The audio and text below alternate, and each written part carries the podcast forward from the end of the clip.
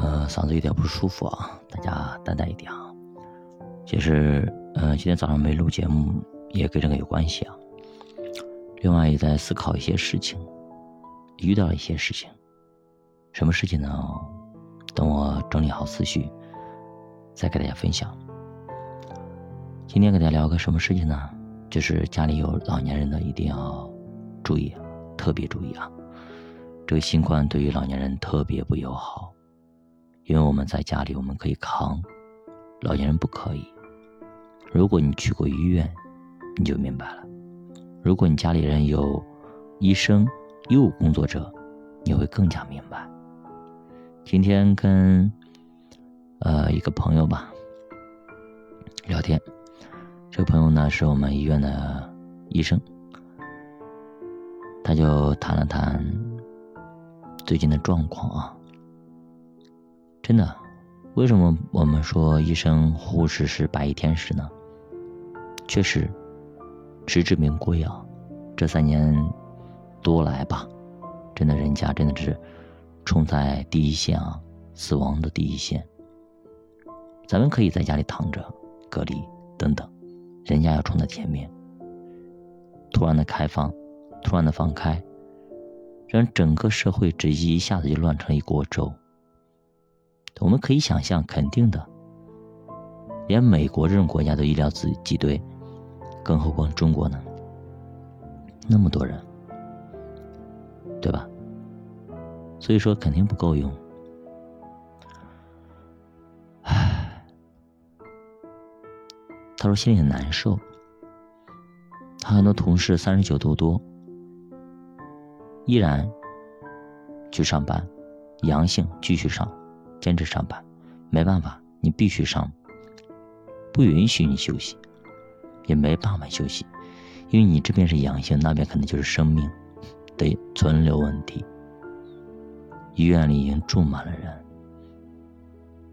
不仅仅是病床，走廊能能待人的地方全部都塞满了，还塞不下，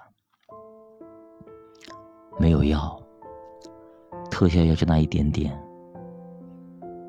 很多人在生死面前真的是，你给他一点特特效药就可以打把他救活，但是没有，给钱也不行，有钱也不可以。生命很多时候就是那么的脆弱。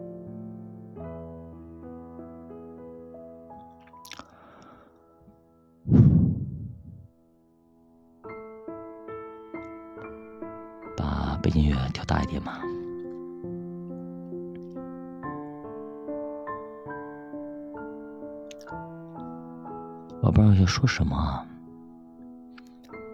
其实我们可以预见到，我以前也说过，这种这样的情况肯定会出现，医疗挤兑，老人和小孩子一定要注意，尤其老年人。中国目前有两个亿的老年人，六十五岁以上的啊。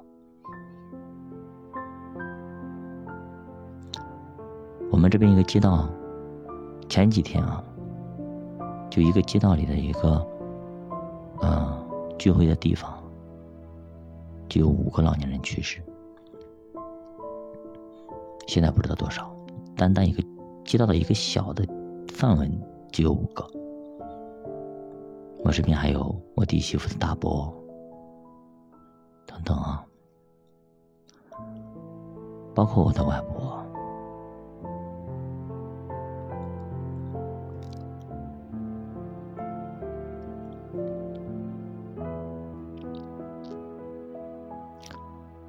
人类不是很厉害吗？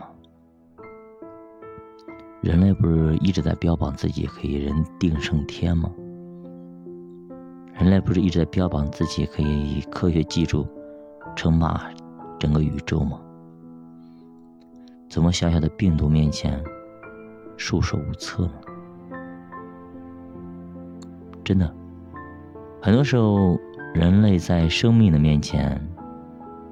是显得何等的微小，在自然界、大自然的面前显得何等的微小，而我们自己认为我们是大自然的主宰者，其实我们只是大自然中的一粒微尘，很小很小、很小的微尘。大家知道大家知道什么叫微尘吗？我给大家举个以前举过例子。嗯，当大晴天中午的时候，太阳光照进玻璃，照进房间，我们从太阳光的光束里边可以看到很多漂浮的那那些细小的颗粒，那个叫微尘。我们是比那个微尘还要小的，在整个茫茫宇宙当中。二零一九年，我有了我的孩子。我们是五年到六年才有孩子的。我充分的体会到人类的科学技术、医学技术、医生，所有的人，他们自己表示，啊，在生命面前，没办法，束手无策。毫无，真的，我们自己觉得很厉害，你真正体验过，你知道，没办法，他不可能给你造出一个眼，也不能给你造出个鼻子，也不能不可能给你造出一个新生命，对吧？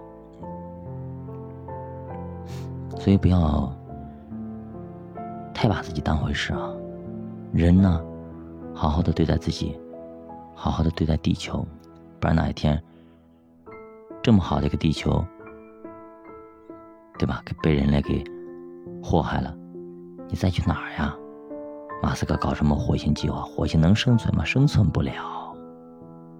不是还得从地球上拿东西去吗？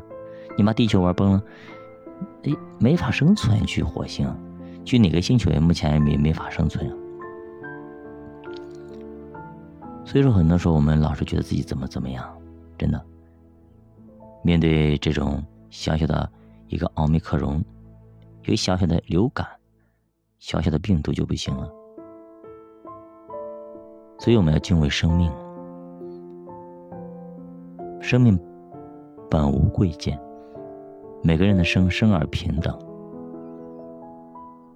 所以我们对任何一个生命，都要抱以敬畏之心。